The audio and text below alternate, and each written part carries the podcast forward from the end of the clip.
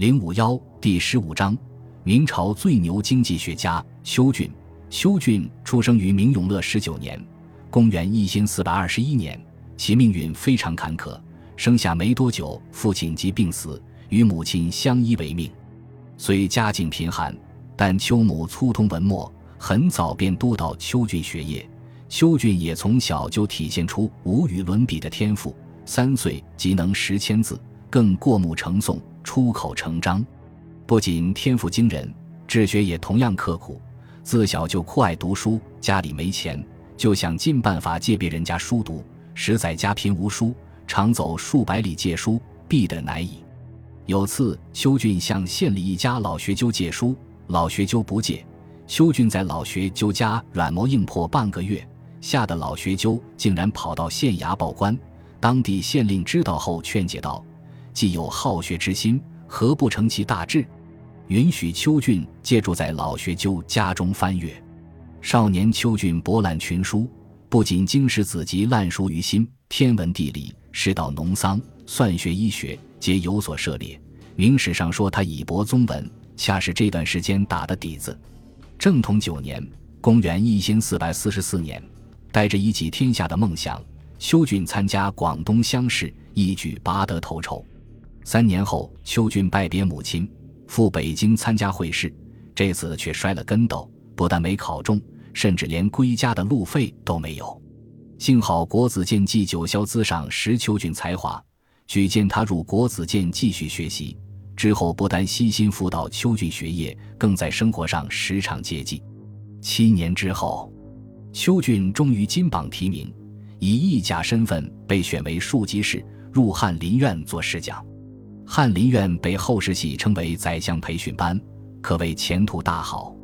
三年之后，邱俊的恩人萧资横遭劫难，此时朱祁镇发动夺门之变，复辟后，本属景泰帝一派的萧资被清算，免去内阁大学士之职，罢官回乡，永不叙用。众人唯恐避之不及，唯独邱俊仗义，竟亲自在郊外相送。接着，有人给朱祁镇打了小报告。朱祁镇闻听后，却赞叹说：“于吉有恩上不忘，此乃忠臣也。”非但没有难为邱俊，反而将邱俊提拔为翰林院侍读。天顺朝的八年间，邱俊的主要工作是为朱祁镇讲学。每次试讲时，邱俊洪亮流利，旁征博引，滔滔不绝，切中要务。朱祁镇大喜之。天顺七年（公元一千四百六十三年）冬天开始。朱祁镇身体每况愈下，诸多政务皆交给时任太子的朱见深处理。朱祁镇对朱见深谈起邱俊时说：“邱俊博通古今典章，虽善雄便然治世之才稍逊，却可多听之。”成化元年（公元一千四百六十五年）的大藤峡之乱，在震撼了明王朝的同时，也让邱俊的治世之才崭露头角。叛乱伊始。诸内阁大臣皆反对朝廷派兵，建议由两广地方政府自行征剿，唯独邱俊上书反对，咽喉大狗不可轻视。之后叛乱果然越演越烈，明王朝不得已委派韩雍为将，调重兵镇压。此时的兵部尚书王复定下了步步为营的作战方针，邱俊上书反对，提出直捣大藤峡的建议，并详细分述步骤。第一步，先占领广西荔浦，切断叛军退路；继而十六万大军分三路，一路主攻，两路佯动牵制叛军，最终三路会攻大藤峡，彻底剿灭叛军。奏报送上后，兵部官员皆以为荒唐。兵部侍郎王弘及土木之变后带头欧司马顺的那位，嘲笑说：“庶子不知兵，实乃胡言。”但内阁首辅李贤和前线总指挥韩雍却大为赞赏，最终依计行事，一举剿灭大藤峡叛军。韩雍指导黄龙的妙手，是为邱俊运筹帷幄。此次大捷也令邱俊声名鹊起。原本以为邱俊治世之才稍逊的朱见深，也对他刮目相看。之后节节高升，先提升为翰林院侍讲学士，又以礼部侍郎身份兼任国子监祭酒。坐上了当年恩人萧资的职务，期间邱俊还受命编纂《英宗实录》，为掩盖明英宗朱祁镇的过失，曾有同僚欲在编纂实录时给于谦妄加罪名，邱俊却坚决反对，坚持秉笔直书。因他的刚直，我们今日才看到夺门之变的真相。虽声名鹊起，但在明英宗、明宪宗两朝的三十多年里，颇具治世之才的邱俊做的多是文化工作。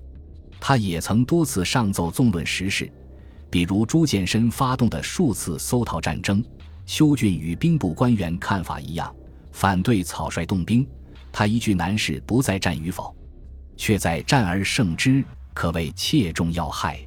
在用兵河套的问题上，修俊修正了兵部尚书白昂的赔钱论，认为开发河套固然费钱，但河套农桑之利，足书九边之用，必能解朝廷兵费之忧。息中原流民之患，王悦在成化八年、十六年两次大破蒙古可汗，迫使鞑靼部退出河套草原。邱俊皆在第一时间上书，建议朝廷速屯边兵，迁移流民，充实河套边防。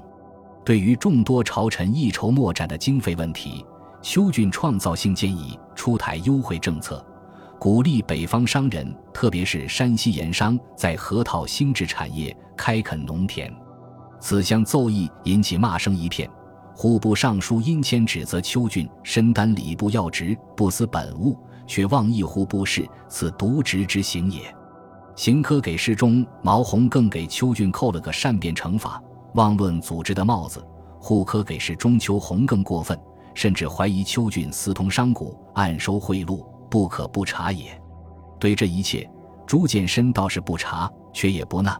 反多次劝邱俊汝忧心国事虽可嘉，然理财用兵皆非汝之责。朕用汝，乃用汝之长也。还是希望邱俊做好文化工作。当然，这期间邱俊的文化工作也不差。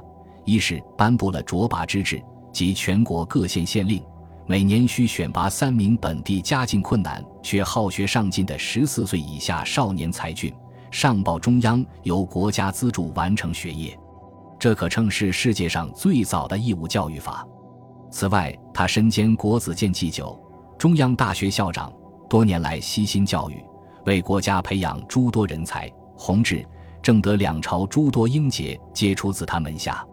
在编修《英宗实录》的同时，他也编写了另一部史料经典《宋元纲目》。